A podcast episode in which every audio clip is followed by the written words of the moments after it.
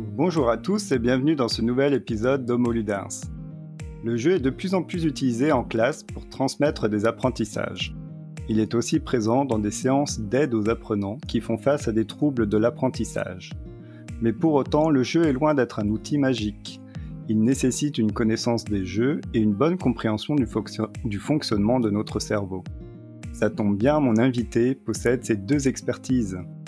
Elle est orthopédagogue, fondatrice de la clinique OptiNeurone, porteuse du projet de recherche Jeux Métacogite, auteur du guide Des jeux de société pour apprendre en s'amusant et des jeux Slackjack et Dans ma valise.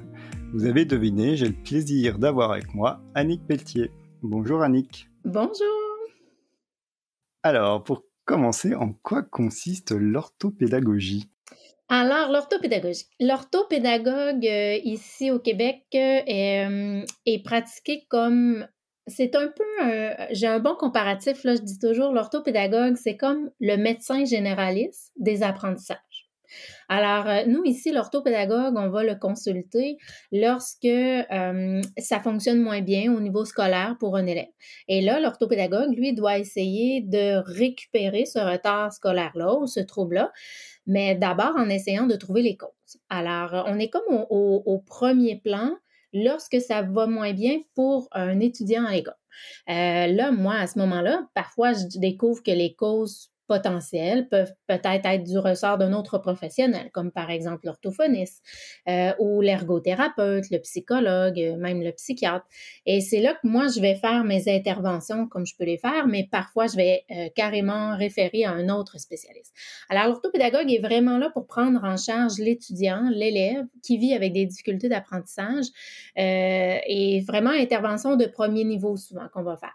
Euh, parfois, bien, le professionnel, euh, pour récupérer ces retards-là, c'est vraiment moi, l'orthopédagogue. Donc, moi, ce que je vais faire, c'est que je vais réapprendre ou apprendre autrement à cet élève-là à apprendre.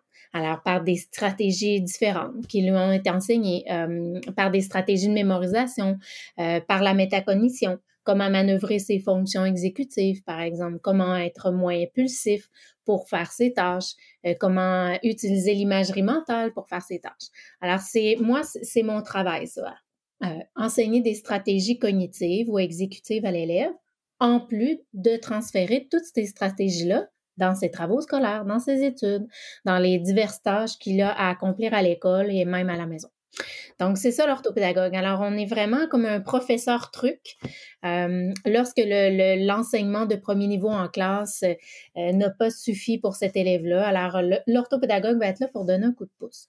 Euh, en France, c'est beaucoup, on voit beaucoup l'orthophoniste venir faire ce premier travail-là, mais l'orthopédagogie est en devenir en France. Là, il y a l'école française d'orthopédagogie qui offre de la formation pour tranquillement former des, des orthopédagogues depuis quelques années sur le terrain français. Donc, euh, c'est ça. Alors, cousin, cousin un jour, cousin toujours, euh, ça s'en vient, ça s'en vient de votre côté aussi. Puis, on travaille vraiment en collaboration avec l'orthophoniste, par exemple. On, se sépare le travail, des objectifs. Et alors, donc, tu, tu parlais de stratégie d'apprentissage. Est-ce que tu quand tu parles de récupérer le retard, est-ce qu'il y a aussi une fonction un peu d'enseignant ou il y a aussi un transfert de certaines notions, euh, de, notions qu'on apprend à l'école que l'orthopédagogue doit transférer à, à l'élève en plus des stratégies ou ça s'arrête juste aux stratégies d'apprentissage? On va devoir transférer ces stratégies-là dans euh, à l'école. Donc, euh, je sais pas si je prends par exemple euh, une problématique où on aurait un trouble de régulation de l'impulsivité, un élève beaucoup trop impulsif, il travaille trop vite, il écrit trop vite, il répond trop vite. donc, toutes ces erreurs à l'école sont beaucoup ce qu'on appelle des erreurs d'inattention. donc, à ce moment-là, moi, je vais d'abord je vais sortir du scolaire, je vais d'abord apprendre à l'élève c'est quoi ça l'impulsivité. On va toujours expliquer en lien avec le cerveau qu'est-ce qu'on en connaît de l'impulsivité, comment le cerveau gère l'impulsivité. Et lorsque le cerveau gère mal l'impulsivité, c'est pourquoi. Alors, on va déjà, toujours d'abord, euh, avec l'approche que j'ai euh, fondée, euh, apprendre à l'élève le cerveau. et, et, là où lui, il a des difficultés, ben, c'est où dans le cerveau, c'est pourquoi. Et après, je vais lui enseigner des stratégies cognitivo-comportementales de gestion de cette difficulté-là. Alors, si c'est l'impulsivité, je vais lui donner des techniques de gestion d'impulsivité. On va les travailler d'abord par le jeu de société et après, on va transférer au scolaire. Alors moi, le geste cognitif que l'élève arrive à faire pendant, par exemple, qu'il joue un jeu qui demande particulièrement une gestion de l'impulsivité, comme par exemple des jeux de vitesse, une fois que mon élève est capable de bien ajuster sa vitesse pendant qu'il joue, je vais transférer dans une autre tâche de jeu et là, comme ça, j'ai des jeux micro-gradués qui sont du plus facile au plus difficile. Et lorsque je sens que l'élève maîtrise bien l'action cognitive de freiner pendant qu'il réfléchit, je vais tout de suite transférer au scolaire. Donc, par exemple, en démarche de correction de texte. Ça pourrait être un bon exemple. Alors, comment faire pour avoir le même geste de freinage pendant qu'il réfléchit? À sa correction de texte. Mais l'élève a vécu ce freinage-là dans une tâche ludique d'abord. C'est pour ça que je prends le jeu, parce que c'est ludique. Euh, c'est beaucoup moins stressant pour un enfant. Et euh, l'affectif est, complètement ouvert, là, souvent par le jeu, mais, mais il faut choisir le bon jeu. Alors, c'est là, c'est là que c'est plus, euh, c'est plus touché. Moi, c'est, c'est vraiment l'expertise que j'ai développée dans les 18 dernières années. le bon choix de jeu pour la bonne, la bonne cause à travailler. Et, euh, mais c'est bien beau tout ça, mais il faut vraiment enseigner le cerveau à l'enfant avant euh, le pourquoi tout ça, le pourquoi de ces stratégies-là. Et, et, bien sûr, ça se transfère pas toujours tout seul. Alors, faut, faut vraiment sur un transfert dans la vie quotidienne de l'enfant. Je donne un exemple de production écrite, mais ça pourrait être dans une conversation. Là, un enfant qui coupe toujours la parole à tout le monde, qui fait pas attention, euh, je sais pas moi, il, il fait sa poche pour aller jouer au foot ou au hockey, mais il oublie tout le temps tout. sais. Stop, le même, le même stop, on le veut partout dans ta vie maintenant. Alors ça, ça s'entraîne, mais ça se transfère aussi. Alors oui, j'assure le transfert. Ok, très bien. Euh, est-ce qu'il y a différentes euh, raisons aux troubles de l'apprentissage? Qu'est-ce qui, euh, c'est quoi les principales difficultés que tu rencontres chez les, chez les élèves étudiants qui viennent te voir? Alors, les principales causes qui reviennent constamment, euh, les fonctions exécutives sont les premières. Les fonctions exécutives, ce sont des, fonctions de haut niveau qui sont gérées par le lobe frontal dans notre cerveau. Ce sont des fonctions qui se développent jusqu'en moyenne 25 ans. Mmh. Donc, on a des cerveaux déjà qui sont moins matures euh, à l'âge primaire, secondaire, collégial.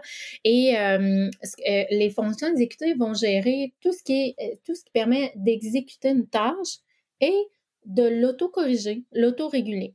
Alors, l'impulsivité, euh, la flexibilité, hein, cette habileté à s'adapter. À le contraire, ça va être la rigidité. Tu un élève qui mmh. tête puis il veut rien entendre d'autre que sa façon de faire.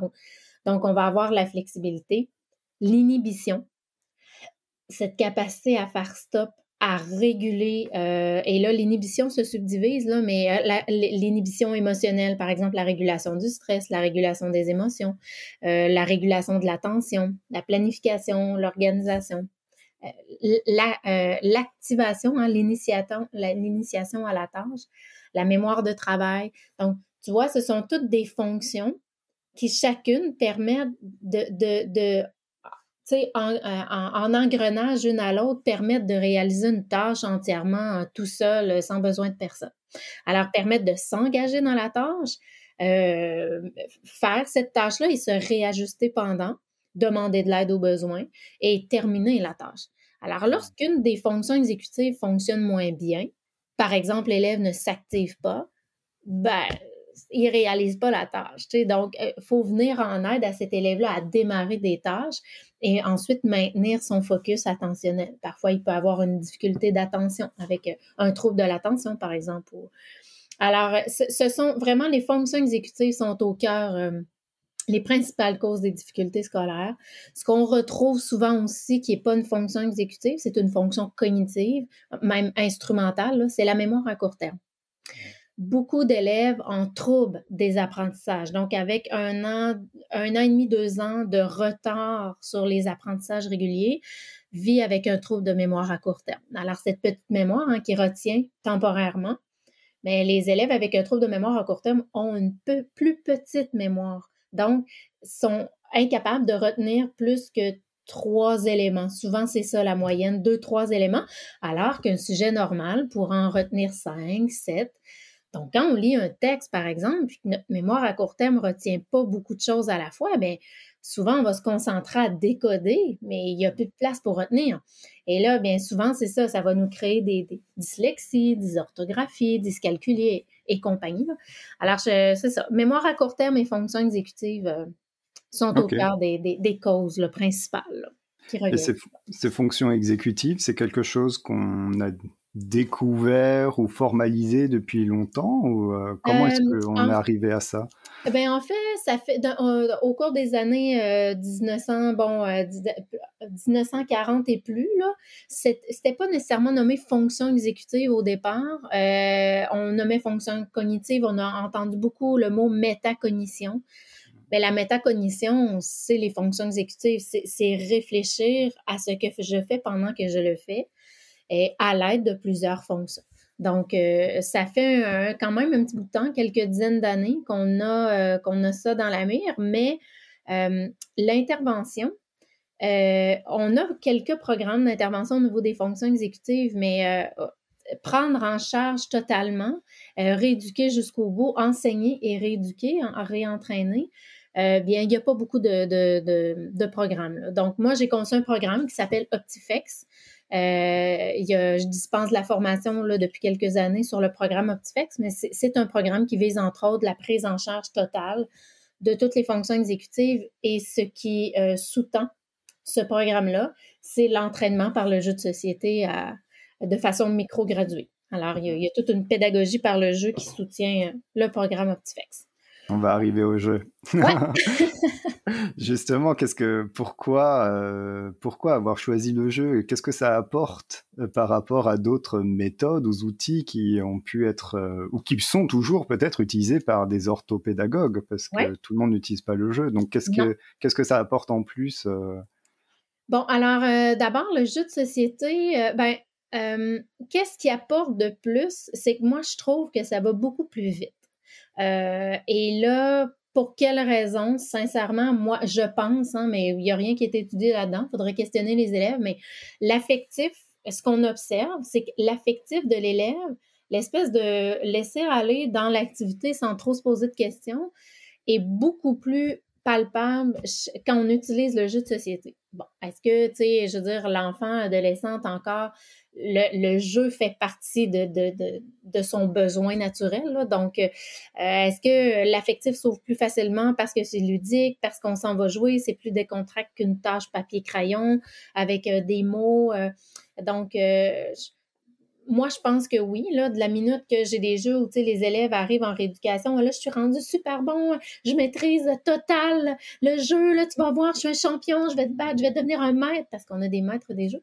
Et là, ils ça va être quoi le prochain? sais, ils ont vraiment hâte au prochain entraînement. Mais si j'arrive avec des activités de fonction exécutive papier-crayon, je me fais pas dire ça par mes élèves, jamais. C'est quoi la prochaine activité papier-crayon? Non. Alors, euh, tu sais, on, le voit. Moi, je pense que ça stimule davantage l'affectif, la motivation. Euh, ça fait euh, réduire le stress. L'enfant est plus relax. Mais, mais c'est à moi de choisir le bon jeu. C'est bien beau la pédagogie par le jeu, mais si tu arrives avec un jeu qui est beaucoup trop complexe, qui, qui, travaille trop de fonctions en même temps, on va on va perdre l'élève. Il va se braquer autant qu'il se braque dans une tâche qu'il ne réussit pas à l'école. Alors, euh, euh, et, l'autre chose, pourquoi moi, le jeu, euh, je suis tombée dans la marmite quand j'étais petite? Alors, j'ai eu la chance d'avoir une maman qui, qui, nous faisait beaucoup jouer. Elle faisait partie d'un regroupement des mamans de la rue. Là. Et là, ils s'échangeaient plein de jeux et jouets. Alors, continuellement, on avait des nouveautés et, faisait passer finalement l'équipage de, de, jeux et de jouets d'une maison à l'autre quand j'étais petite. Donc, euh, j'ai découvert beaucoup de jeux de société de cette manière-là. Puis quand je suis entrée sur le marché du travail en orthopédagogie, eh bien, parfois, j'essayais d'enseigner un geste mental à un élève, tu un geste d'arrêt ou de concentration. Là, je me disais, oh my God, quand on joue, par exemple, à Mastermind, c'est exactement comme ce feeling-là là, que, je, que je veux que l'élève, euh, dans lequel je veux que l'élève entre. Et là, je me disais, ben peut-être que si je lui faisais jouer, il comprendrait, il comprendrait mieux l'effet d'arrêt et de concentration pour arriver à me battre. S'il ne fait pas ça, il n'arrivera pas à me battre, il va toujours perdre. Alors, Et là, je me suis mise comme ça à leur enseigner des stratégies particulières pour jouer à des jeux en particulier. Et là, les élèves appliquaient la démarche à la lettre. Ils voulaient tellement arriver à me battre, à être un maître des jeux, qu'ils appliquaient la démarche. Mais en appliquant la démarche, ben, ils appliquaient un système de freinage, euh, d'autoréflexion, la flexibilité. Ils acceptaient de se corriger deux trois fois, par exemple, à Mastermind. Alors euh, là, c'est comme ça que j'ai commencé à, à, intégrer le jeu et à chercher sur le marché du jeu qu'est-ce qui existait pour travailler, par exemple, la mémoire, euh, la mémoire à court terme, la mémoire de travail, la planification, les mathématiques, toutes les connaissances en mathématiques, en français. Et donc, au début des années 2000, ça a été beaucoup ça. J'ai fait énormément de recherches. J'ai construit des recensements de jeux testés, micro-gradués. Euh, ces recensements-là sont d'ailleurs disponibles gratuitement au public hein, sur le site euh, www.optineuron.com. OPTI, neurone avec un. Et vous allez dans la section sélection de jeux et vous avez plein de, recensements de jeux comme ça, différents âges, différentes compétences à travailler. Alors euh, voilà, c'est un mix des deux. Je suis tombée dans la marmite, ça a été facile pour moi de, d'avoir le déclic sur quel jeu utiliser. Et quand j'ai commencé à utiliser, j'ai vu que ça allait beaucoup plus rapidement pour mes élèves, mais qu'il fallait que j'assure un transfert quand même parce que quand l'élève retombe avec sa résolution de problème qu'il trouve plate et non motivante, ben, il n'a pas plus envie de faire son système d'arrêt. Mais lorsque je lui rappelle, tu te souviens, quand on joue à Mastermind ou à Quarto, là, tu, me fais ta résolution de problème exactement dans le même état d'esprit. OK? On, prend des respirations, OK, on y va, une chose à la fois. Et, sais, on s'est entraîné, on a entraîné comme l'endurance. Euh, cognitive à le faire. Puis les élèves, euh, on a joué au jeu, on a touché, on a, euh, on passe par plusieurs sens quand on joue un jeu. Alors quand je rappelle à l'élève, tu te souviens quand tu jouais à Quarto, euh, c'est beaucoup plus facile pour lui de, de, se rappeler de l'événement, puis comment il se sentait, quelle stratégie il a pris. Voilà. Hmm. Oui, d'accord. Est-ce que tu penses que des orthopédagogues ou des professionnels de santé qui ne sont pas joueurs ils peuvent utiliser le jeu euh, comme euh, outil euh, pas de remédiation là dans ce cas-là ou, ah, est-ce que c'est plus difficile C'est une très bonne question. de ce que je vois lorsque je donne la formation, j'ai des retours des gens, des professionnels d'éducation par exemple, qui me disent et là, je vois là, hey, wow, mais moi, je vais avoir de la difficulté. moi, je joue pas, là, je déteste jouer. Là. Et là, je leur réponds, ben, joue. Tu peux pas arriver avec un jeu avec un élève sans y avoir joué avant. faut que tu joues toi-même, tu joues avec, euh, avec tes enfants, ton conjoint, ta conjointe, essaie avec tes neveux, peu importe, mais essaie le jeu avant d'arriver en intervention. Il faut toujours tester parce que toi, tu vas connaître tes propres limites dans le jeu. Ça se peut qu'il y ait des boîtes que tu fasses non, moi, je suis pas capable d'intervenir avec ça. J'ai de la difficulté moi-même.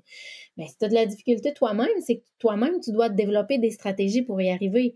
Mais après, tu vas être, tu vas être le meilleur professionnel pour apprendre ces stratégies-là à l'élève parce que toi-même, tu as eu besoin de les travailler, de les inculquer. Mmh. Alors oui, il y a des professionnels qui vont avoir plus de difficultés parce qu'ils sont moins joueurs. Euh, oui, je serais prête à dire que oui, puis de toute manière, je le constate là, avec les retours des gens que, que j'ai en formation qui, qui ne prennent pas nécessairement la formation pour le jeu. Ils prennent la formation pour être informés sur l'approche Optifex, comment enseigner le cerveau aux élèves, comment leur enseigner les fonctions exécutives. Et moi, je leur suggère des jeux, si vous voulez, le jeu est là en finalité, tu sais, pour venir comme provoquer un moment où on va pratiquer le truc de régulation qu'on vient d'enseigner, mais tu n'es pas obligé. Euh, toutefois, ce qu'on observe, c'est que ça va beaucoup plus vite quand on, stimule le tout par le jeu. Euh, voilà. Donc, euh, oui, je serais prête à dire que c'est pas tout le monde qui, qui serait peut-être à l'aise. Toutefois, ça s'apprend.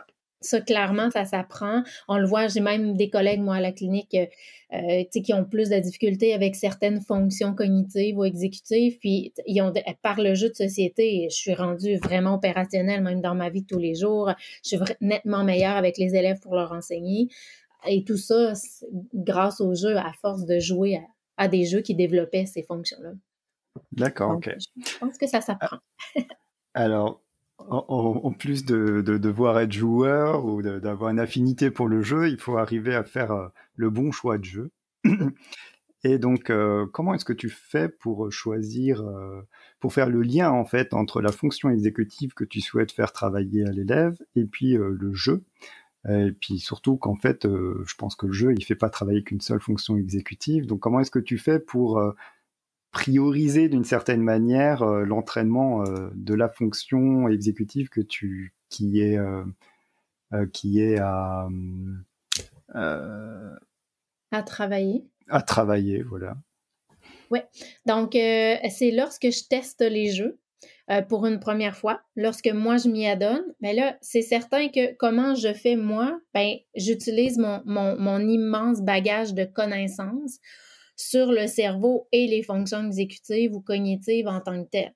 Étant donné que euh, ça fait 18 ans que je réduis ces fonctions-là auprès des élèves. Je, sais carrément, lorsque je m'assois puis je teste, j'ouvre une nouvelle boîte de jeu, tout de suite, oh, l'imagerie mentale. Oh my God, la mémoire de travail. On est constamment en mémoire de travail. On voit qu'il y a certaines fonctions qui ressortent plus que d'autres.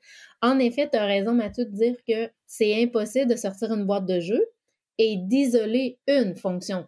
C'est pas possible. Ça, ça fait un effet d'engrenage. Toutefois, si je pense juste au jeu Panic Lab, par exemple, où on doit chercher rapidement, OK, on doit faire une recherche visuelle, on, démarre avec une information, mais cette information-là change continuellement. Alors, on est toujours, toujours en train de faire ce qu'on appelle une mise à jour de l'information dans notre mémoire à court terme. Et ça, c'est la mémoire de travail qui fait ce, travail-là de OK, stop, j'enlève ça. OK, maintenant, c'est comme ça. OK, je continue, je continue. Mais il ne faut pas que je l'oublie. Alors, tu vois, cette tâche-là demande particulièrement de la mémoire de travail continuellement. C'est pas un jeu qui demande de la planification et de l'organisation, euh, sauf une poursuite visuelle. Alors, tu vois, comme si je prends Carcassonne, ben oui, j'ai la mémoire de travail, mais c'est pas ça à chaque tour de jeu qui va être au premier plan. Ça va être plus l'anticipation, euh, je, planification, organisation, flexibilité, c'est plus là-dedans que je suis. Alors, chaque boîte de jeu va solliciter à peu près l'ensemble des fonctions exécutives, mais tout, tout dépendamment le type de tâche, une fonction va euh, ressortir plus qu'une autre. Euh, si je prends le, jeu Cupcake Academy qui est sorti là, dans la dernière année chez Blue Orange, c'est carrément de la flexibilité. Alors là, continuellement, tu dois te réajuster dans ce que tu fais, mais en fonction des autres camarades, c'est un jeu coopératif. Alors, tu ne tu peux pas juste faire ta petite chose à toi. Là. Tu, dois, tu dois user de camaraderie et, parfois, tu dois défaire ton plan pour être flexible dans le but d'aider un camarade et revenir à ton plan initial après. Alors, tu vois, c'est continuellement, pendant qu'on joue, on, est continuellement en train de changer notre façon de faire alors qu'on a trouvé la bonne. Mais là, notre camarade est dans le pétrin, alors je dois défaire la mienne. Et, comme ça, on va arriver à s'aider. Alors, ça, c'est, oui, il y a de la mémoire de travail parce que ça change toujours, mais la flexibilité prend le dessus.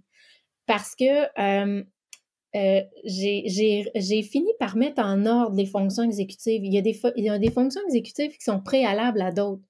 Mmh. Par exemple, la régulation des émotions calmer son petit pompon, là, puis, euh, hein, tu sais, se calmer les nerfs. On dit ici, là, je sais pas si vous, avez, dites ça chez vous, mais on, là, on, se calme les nerfs, hein, c'est comme, euh, on a les nerfs à vif. Non, là, on se calme, on, on dégonfle nos émotions, on, on se régule. Alors, ça, c'est préalable à se planifier si je suis pris dans mes émotions, je suis fâchée, puis je suis en colère, euh, je, suis loin d'utiliser le bon plan, là, j'anticiperai pas, puis je vais choisir n'importe quoi, je vais être encore plus fâchée. Alors, ceci dit, c'est euh, les fonctions ont, un ordre et les jeux vont demander certaines fonctions plus que d'autres, donc vont mettre en, comme en valeur cet ordre-là finalement. Alors, si j'ai un jeu de flexibilité, c'est nécessaire pour se planifier.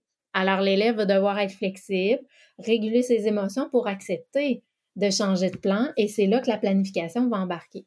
Mais si l'élève pique une crise de colère, puis qu'il reste, par exemple, dans ce jeu-là avec, sa construction en lui, non, moi j'ai réussi. Oui, mais il faut réussir en équipe. Ah ben, moi j'ai réussi. Moi, tant pis pour vous. Mais non, mais on n'y arrivera pas. Alors, s'il reste dans sa, dans sa rigidité, il n'y arrivera pas à mieux planifier. Alors, tu vois, c'est ce que je veux dire par un ordre de, un ordre de, de, déploiement. Ça nous prend, il y a vraiment certaines fonctions exécutives qui sont préalables à d'autres. La fonction d'inhibition est la première. elle est mmh. énorme aussi, donc il y a plein d'adultes qui ont encore de la difficulté avec la fonction d'inhibition, apprendre à, à, inhiber nos pulsions, nos émotions, nos envies, notre impulsivité. Alors, euh, encore plus chez l'enfant chez et l'adolescent, c'est encore plus à travailler. Voilà. Alors, pour, on est dans le choix du jeu, donc euh, il y a ce, on choisit le jeu en fonction de la fonction exécutive qu'on veut travailler. Et puis, il y a une autre question qui m'est venue en t'entendant, en, t'écoutant, euh, parce que je pense que tu es souvent seul avec l'élève? Donc, est-ce que tu trouves suffisamment de jeux à deux pour pour travailler, enfin pour jouer, parce qu'il y a beaucoup de jeux qui ne jouent pas à plus que deux, quoi. Donc, où est-ce que tu fais des séances de groupe? Et puis, le, une question qui va avec, c'est jeux compétitifs, jeux coopératifs. Est-ce que ça a une importance aussi dans le travail des fonctions Ça a une très grande importance. En fait, pour répondre à la première question des jeux à deux, il y a énormément de jeux à deux. Euh, et souvent, nous, ce qu'on va faire, c'est que les jeux à trois et plus, on adapte on, change les règles de jeu. Alors, euh, d'ailleurs, sur la chaîne, sur ma chaîne YouTube Opti-Jeux, euh, vous avez des vidéos de règles de jeu comme ça adaptées et même des vidéos didactorielles. Et souvent, c'est même pas la vraie règle qu'il y a dans la boîte. Donc, euh, on a adapté pour arriver à jouer autant à deux qu'à deux et plus. Alors, oui, on y trouve notre compte. parfois, je retiendrai pas le jeu malheureusement parce qu'il est trop long. Euh, tu sais, ça peut prendre comme 15-20 minutes avant d'aboutir à la fonction que je veux. Euh, c'est trop long, moi. Ça, je peux pas conserver ces jeux-là en intervention, malheureusement. Toutefois, je vais les conseiller, parfois en entraînement à la maison. Je dis aux parents, ça, ce serait vraiment une belle tâche de jeu. On ouvre le jeu, on commence à y jouer on n'a pas fini, on le laisse là, on continue un petit peu durant la semaine, on, termine notre partie durant la fin de semaine. Tu sais, c'est possible de faire ça dans des jeux qui prennent 35, 45, une heure et quart, une heure et vingt à jouer. Alors, euh, c'est ça. Moi, en intervention, je les priorise pas parce que ça doit être rapide, là. Tu sais, ça, doit être entre une minute à, à, 30 minutes maximum. Alors, euh, soit qu'on va adapter la règle pour, euh, pour s'y faire, soit deux joueurs ou, ou rentrer dans notre temps. Euh, l'autre question, euh, c'était quoi notre autre question? Compétitif, coopératif. Alors oui, ça c'est énorme. coopératif, euh, ça, nous on utilise les jeux de coopération pour stimuler la flexibilité la communication entre les joueurs.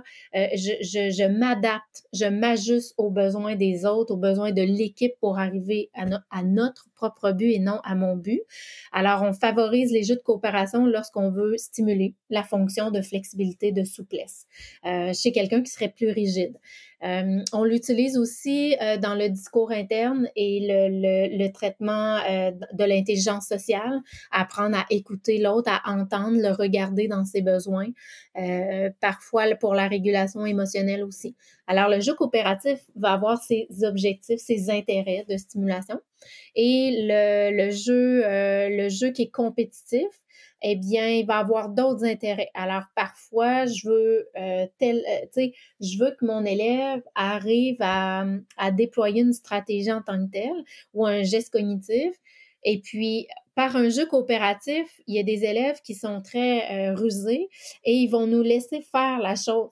Alors, quand c'est compétitif, ben non, moi je fais mon euh, moi, je, moi je fais mes stratégies, mais quand à toi, euh, je t'aide pas. Tu es obligé de les faire. Alors, je vais y aller plus avec un jeu euh, compétitif. On travaille davantage avec les jeux compétitifs d'ailleurs que les jeux coopératifs.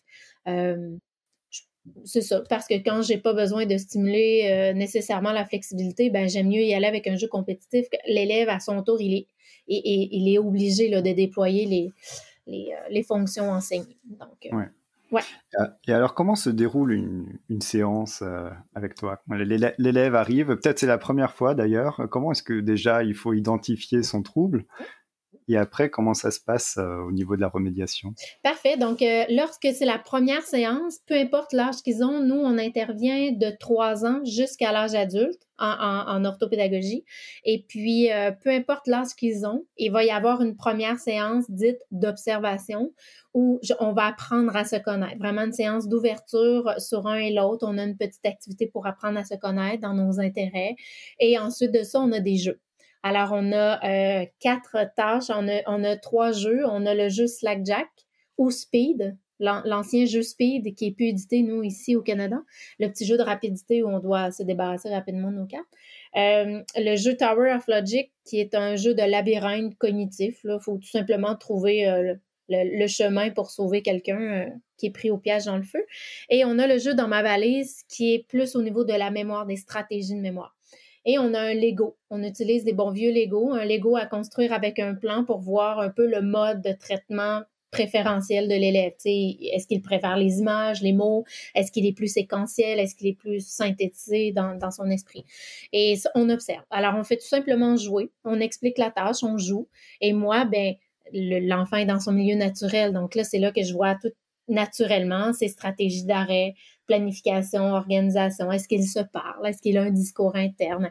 Est-ce qu'il voit dans sa tête? C'est quoi ses stratégies de mémoire? Sa gestion de l'impulsivité? là, dans Speed, ça va vite. Puis il y en a qui prennent les nerfs assez rapidement et régulent aucunement leurs émotions dans la tâche, la mémoire de travail. Alors, ce, ce sont quatre tâches qu'on a choisies qui, qui observe qualitativement, bien évidemment, il n'y a rien de standardisé là-dedans, qui observe de manière qualitative le rendement de l'élève. Alors ça, c'est la première rencontre. Puis après ça, moi, je vais avoir ciblé mes objectifs avec les parents, l'entourage de l'élève et euh, cette séance-là. Et je vais ensuite enseigner le cerveau à l'élève. Je vais lui enseigner ses objectifs de travail. On a une petite carte qui rassemble toutes les fonctions exécutives et l'élève s'auto-évalue. Avec les plus petits, on ne le fait pas, ils sont trop petits. Et puis après ça, on démarre euh, la, rééducation. Alors, une séance de rééducation, l'élève arrive, on s'occupe autant des causes que le transfert dans la vie quotidienne ou au scolaire. Alors, dans la même séance, je vais m'occuper des deux. Parfois, je passe une séance entière, une heure entière juste sur les causes, euh, mais c'est parce que là, c'est vraiment, c'est coriace. L'élève ne s'active aucunement, mais pendant une heure, on est vraiment juste dans l'activation, puis il n'y a aucun transfert dans la tâche scolaire parce que l'élève est est vraiment pas rendu là. C'est à ça que ça va ressembler jusqu'à temps que l'élève euh, soit complètement autonome, tu sais, où on voit que c'est à point, il est, fonctionnel dans la vie tous les jours avec ses fonctions exécutives, il transfère ça, il n'y a plus besoin de moi. Voilà. Mmh. Alors, tu, nous en as vaguement euh, parlé euh, un petit peu avant. tu utilises des jeux de manière graduelle, on va dire, de difficulté croissante. Euh, pourquoi et comment est-ce que tu as un petit peu euh, construit en fait euh, cette succession de jeux? Oui, donc pourquoi? Parce que juste si je prends juste à titre d'exemple la régulation des émotions. OK? Bon, on, a enseigné à l'élève d'où proviennent ces pulsions émotionnelles-là. Supposons un élève qui, qui frappe à tout casser, qui, euh, qui il veut rien savoir de, de personne, puis là, il, prend les nerfs rapidement, puis ça embourbe son cerveau, puis il est plus capable d'apprendre. On veut défaire ça. On veut forger plutôt des neurones de la sérénité hein, qui vont être capables de retenir les pulsions et les calmer. Donc, les faire sortir, mais autrement que par des grosses colères et euh, toujours de l'opposition. Alors, je vais enseigner le cerveau à l'élève. Je vais lui enseigner c'est où ces pulsions-là dans son cerveau? Là, l'élève, il comprend, ah, OK, c'est pas de ma faute, c'est mon cerveau. Ouais, jusqu'à ce jour. Mais là, moi, je vais te donner des trucs pour réguler ce cerveau-là quand il s'en va faire ça. Alors, toi, tu vas devoir mettre en place ces trucs-là et on va les pratiquer avec des jeux de société. Là, j'arrive avec mon jeu de régulation émotionnelle, mais je vais y aller avec un jeu de régulation émotionnelle où c'est il n'y a pas trop de, euh, je veux dire, de, de pognage de nerfs. Tu sais, c'est pas si pire que ça à gérer au niveau des émotions. Par exemple, ça pourrait être un tout simple jeu de mémoire, euh, euh, comme le Trésor des Dragons, où on peut jouer et aller parfois voler les cartes des zones, tu sais, parce que si on n'a pas été, on, s'est fait prendre par la pas du gain, ben on va tout perdre. Mais l'autre joueur peut aller chercher après. Donc, tu sais, c'est pas si pire à gérer. Mais si je pense au jeu Build to Boom, je sais pas si vous le connaissez, mais ça, c'est un jeu où, sincèrement, euh, c'est épouvantable à gérer au niveau des émotions. On construit rapidement, ça se joue à deux, puis là, les blocs glissent, sont insupportables. Donc, déjà, la tâche est difficile. Et en plus, quand tu as fini ta construction, tu as le droit d'éclater celle de l'autre, de la faire exploser pendant qu'il essaie de la faire. Alors, tu vois, je l'utiliserai pas en premier, celui-là je vais plutôt y aller en douceur avec mon petit volage de cartes, euh, mon petit vol de cartes, et puis euh, le, jeu, euh, comment il s'appelle chez vous? le, manoir infernal. W Orange, il y a un petit plateau où on doit déplacer des pièces, des, petits jetons dans une pièce. Donc, tu as juste envie de prendre les nerfs après le plateau, prendre les objets avec tes mains, mais tu n'as pas le droit. Tu dois les faire coulisser comme ça d'une pièce à l'autre. C'est pas si pire à gérer comme tâche si je compare à Buildable. Alors, on, a des, une micro-gradation comme ça dans ce qui fait le moins solliciter la fonction au plus, plus solliciter la gestion de la fonction. C'est comme ça que je micro-gradue. Donc, quand je teste, je compare toujours à ceux que j'ai, c'est quoi mon pire, celui qui sollicite vraiment plus, plus, plus la fonction versus moins. Et là, ben, je le classe à, travers les autres. Donc, c'est pas toutes les fonctions cognitives ou exécutives qui ont des jeux classés comme ça. Euh, on retrouve ce classement-là euh, au niveau de l'impulsivité, au niveau de la mémoire de travail, la régulation des émotions et la planification et l'organisation. Mais si je pense à l'activation ou l'attention, il n'y a pas de microgradation. Peu importe les jeux dans, dans le recensement de jeux que je propose, prenez lequel, euh, n'importe quand, en premier, en deuxième, en cinquième, ça ne fera pas de différence. Euh, donc, c'est ça. C'est pour certaines tâches qu'on a microgradué comme ça, en ordre d'importance du plus facile au plus difficile à gérer. Euh, pour le transfert, donc tu nous en as déjà un petit peu parlé, tu le fais pendant le jeu.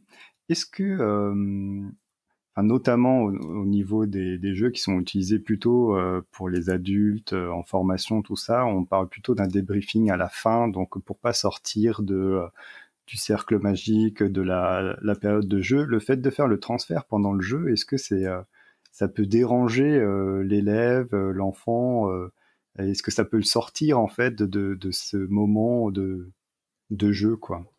Ouais, donc je vais faire le transfert un peu pendant qu'on joue. Donc, si l'élève vient de faire, vient de trouver une super stratégie de mémorisation, puis là, ça va bien, puis là, il voit dans sa tête, puis il comprend, il est content, je vais tout simplement lui dire T'as vu, on va faire la même chose avec tes mots de vocabulaire. Alors, pour, pour te rappeler qu'habitant, ça prend un H, on va faire un dessin, puis on va le revoir dans notre tête exactement comme on vient de faire. Tu vois, c'est à ça que ça va nous servir. C'est tout.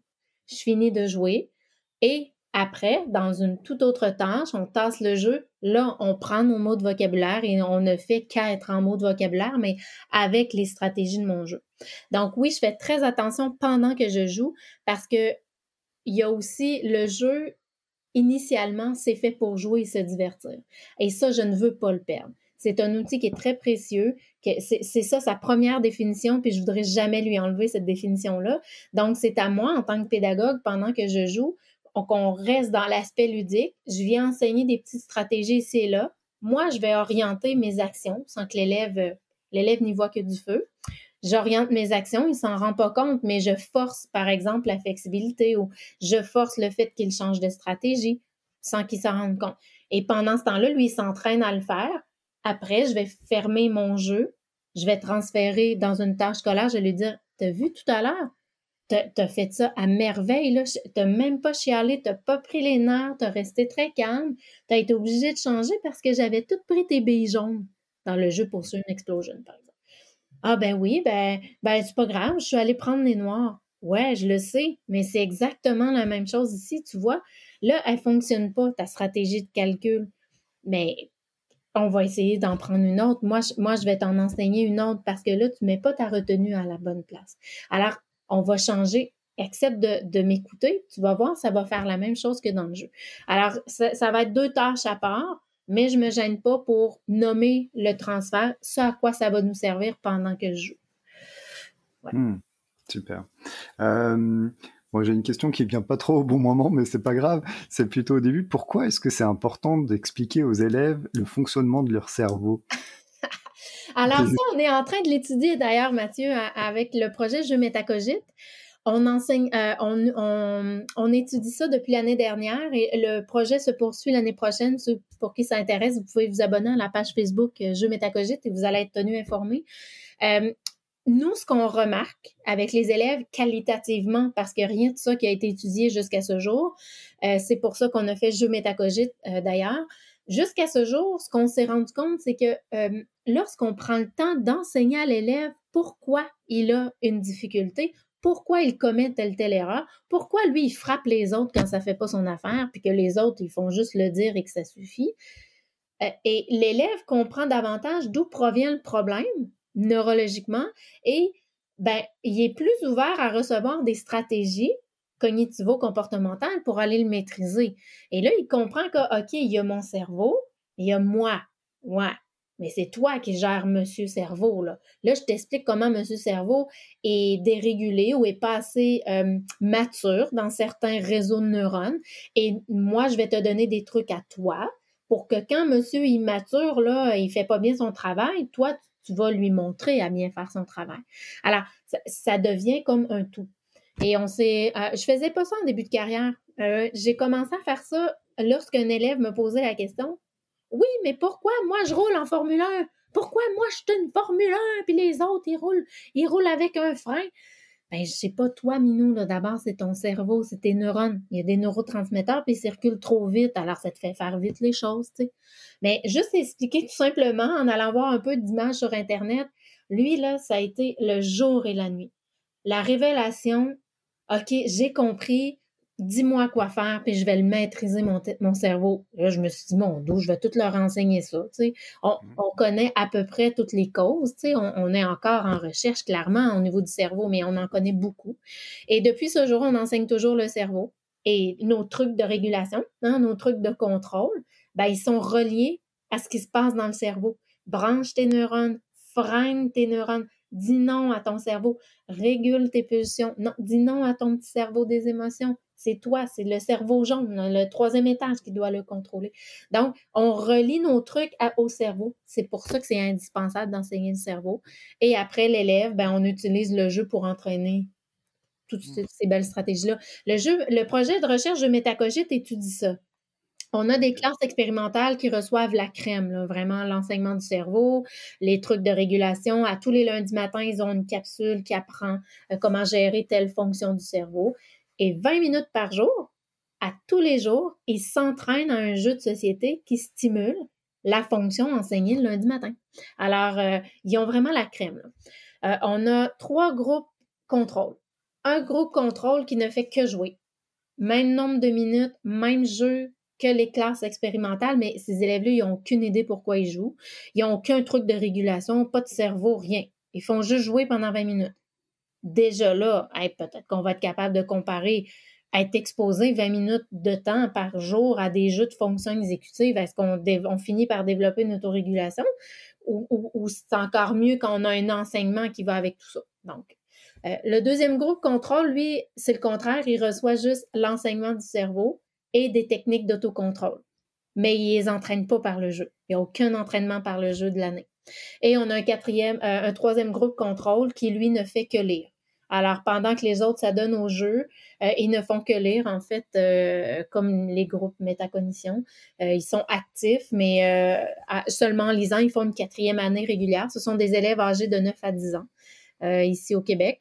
Puis notre équipe de recherche est à Caen, en Normandie. C'est l'équipe de Sandrine Rossi, Amélie Lubin et Céline Nanoé qui a fait le matériel Découvrir le cerveau à l'école.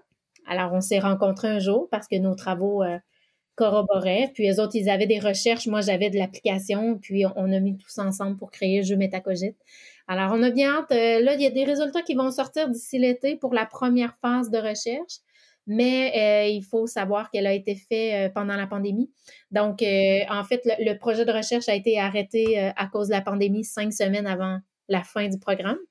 Alors, on avait quand même 17 semaines d'entraînement de fait. Alors, on s'est dit, garde, on va récolter quand même les résultats. Ça nous donnait euh, des résultats différés parce que les élèves, ça faisait deux mois qu'ils étaient plus à l'école. On s'est dit, ben justement, si on a des améliorations, ça donne des, ça, veut dire que le programme a été profitable parce qu'ils ont arrêté deux mois avant d'être évalués. Alors, euh, mais là, on le reprend euh, entièrement comme il faut. On se croise les doigts, en tout cas pour l'automne prochain. Super, on, va, on va suivre ça, on va regarder ça. Euh, bah c'est voilà, tu me donnes une bonne euh, perche pour faire la transition euh, au niveau de la. Alors d'abord, tu parles, tu as donné beaucoup d'exemples de jeux de société, voire exclusivement de jeux de société. pourquoi le jeu de société et pas des jeux numériques ou vidéo? Bon, un parce que parce que mes jeunes consomment beaucoup trop d'écrans, mmh consomment beaucoup trop mal les écrans. Lorsqu'ils arrivent en clinique de rééducation, à, la clinique pour en cabinet privé là, pour, euh, pour euh, être euh, rééduqués. et le jeu de société, bon, un, c'est ça. Donc, j'ai toujours eu un frein par rapport aux jeux vidéo. Au début de ma carrière, j'utilisais des logiciels. mais là, on avait des bons vieux ordinateurs IBM, pas trop de lumière bleue, ça allait bien. Mais à un moment donné, les tablettes et compagnie ça a été un carnage. On voyait chez nos élèves là, les troubles de sommeil augmenter, euh, les, les, les, euh, les, dépendances, là, des dépendances carrément aux écrans augmenter. Je me disais, oh my God, non. Euh, j'arrête tout ça. Hmm. Euh, mes logiciels fonctionnaient plus sur ces nouveaux ordinateurs-là et, et j'avais vraiment une aversion pour aller mettre euh, un élève en entraînement sur un écran alors qu'il consomme beaucoup trop déjà d'écran. C'est pour ça que j'ai jamais fait entrer l'écran. Euh, ça veut pas dire que je propose pas certaines applications parfois là, au niveau des homophones grammaticaux, par exemple, ou euh, travailler les conjugaisons de verbes. Ça arrive là, que je vais proposer, mais j'ai tout ça en jeu de société. Alors, la deuxième raison, c'est que tout ce que je veux travailler, je l'ai en jeu de société. Et moi, je sais pertinemment que quand mon élève joue un jeu de société, c'est pas l'écran qui stimule son attention, c'est lui. Hein, le plateau, il bouge pas tout seul, le pion, il avance pas tout seul, et non, les, les cases jouent pas au clown. C'est toi qui dois animer le jeu. Alors, forcément, ça lui demande une attention intrinsèque. Euh, euh, ça lui demande une, une, régulation sociale aussi. Euh, donc, c'est ça. Et puis, c'est lui qui doit déployer ses propres fonctions. La boîte de jeu, elle ne s'ouvre pas toute seule. c'est ça. Alors, je trouve que l'élève utilise plus de fonctions intrinsèques par lui-même en jouant un jeu de société. Mais ce serait intéressant, et d'ailleurs, avec tous les projets de recherche euh, qui voient le jour avec le Game in Lab depuis, deux ans, justement, c'est ce qu'on va pouvoir davantage arriver à faire tranquillement, le comparer carrément jeu de société versus jeu vidéo. Et puis, euh, mais tu sais, on, dire, il y en a certains déjà des, données de recherche qui, pour lesquels on va dire oh euh, stop à, consommer avec modération mais ça allez-y à souhait ça développe telle telle chose au niveau de l'intelligence peu importe alors euh, moi j'ai tout ce moi j'ai tout ce qu'il faut avec le jeu de société. Alors euh, je continue avec le jeu de société. Puis je me dis que mes élèves ils, ont, ils ont déjà à se battre contre la consommation d'écran et de jeux vidéo à la maison. Alors j'en rajoute pas tout simplement. Ouais, je comprends. Et du coup la question euh, liée à la pandémie, est-ce que je ne sais pas si, euh, si au Canada tu as pu continuer tes consultations euh, en présentiel, est-ce que ça a eu un impact sur ta pratique et sur ben, éventuellement l'adaptation de jeux pour pouvoir les faire à distance voilà, comment est-ce que tu as pu adapter ta, pratique éventuellement à quelque chose Oui, eh bien, on a été arrêté comme vous, là, euh, confiné total, euh, plus d'école, plus rien. Alors, certains élèves ont pu bénéficier euh, de continuer l'entraînement par Zoom, par exemple, ou par une plateforme quelconque. mais certains élèves, certains objectifs de travail, comme si je prends à titre d'exemple la régulation des émotions, travailler en visioconférence la régulation émotionnelle, là, ben ça se fait pas. Donc, euh, il faut vraiment voir le sujet sur place avec nous. Euh, je peux enseigner des stratégies d'autorégulation, mais aller stimuler par le jeu de société comme je le fais, c'est impossible. Alors, on, on, a continué de faire nos suivis par, le partage d'écran et tout pour certains suivis, mais il y en a d'autres qu'on a attendu le, retour.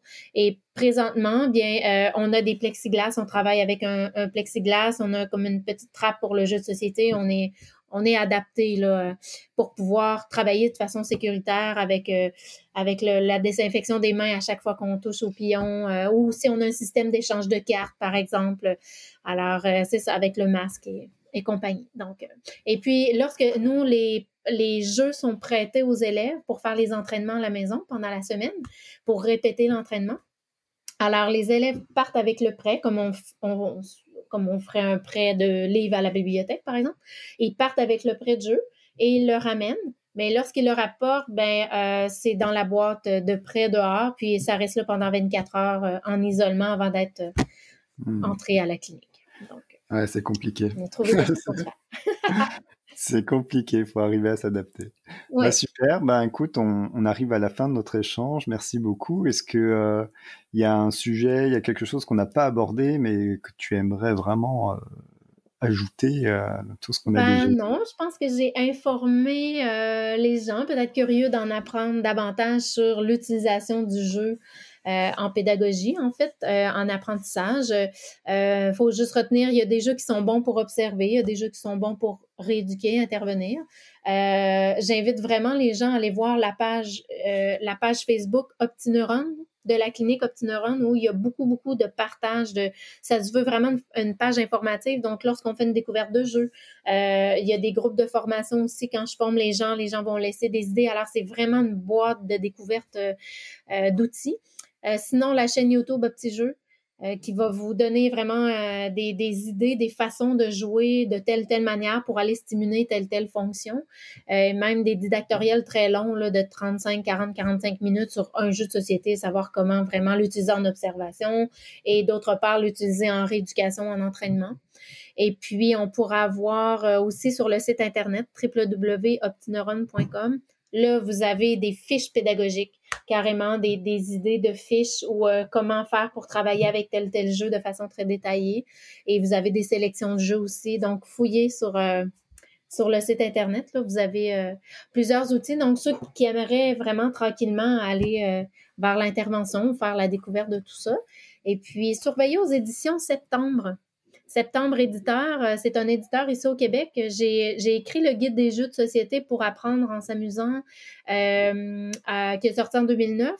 Et puis, on va rééditer, en fait, on va, euh, il y a un nouveau tome qui s'en vient vraiment pour la stimulation des fonctions cognitives, exécutives et tout. Alors, vous allez avoir un petit rappel de la pédagogie par le jeu et puis des idées de jeu et comment faire pour les utiliser. Alors, ça s'en vient. Ça s'en vient dans la prochaine année, là. quelque part comme ça. Donc, l'outillage peut-être pour ajouter à, tout ce qu'on vient de dire. Ouais, bah merci beaucoup pour toutes ces ressources. Et puis, ça fait vraiment bah, plaisir. Merci à toi hein, pour la, tribune de partage d'informations euh, sur la pédagogie par le jeu. Tu sais, c'est pas tout le monde qui, qui utilise le jeu. Euh, moi, je l'utilise principalement en éducation, mais il y en a même qui l'utilisent. On l'utilise aussi en entreprise. Là. Parfois, je vais donner de la formation pour des gens qui sont carrément en entreprise, des adultes, euh, de toutes sortes de manières, mais c'est ça. Alors, plus qu'on va en, apprendre, euh, en entendre parler, euh, merci pour, euh, pour le partage, de l'information. Avec plaisir. Ben, merci Annick. Ça fait vraiment plaisir. Merci beaucoup. Merci d'avoir écouté jusqu'au bout. N'oubliez pas de vous abonner et de parler du podcast autour de vous. À très bientôt.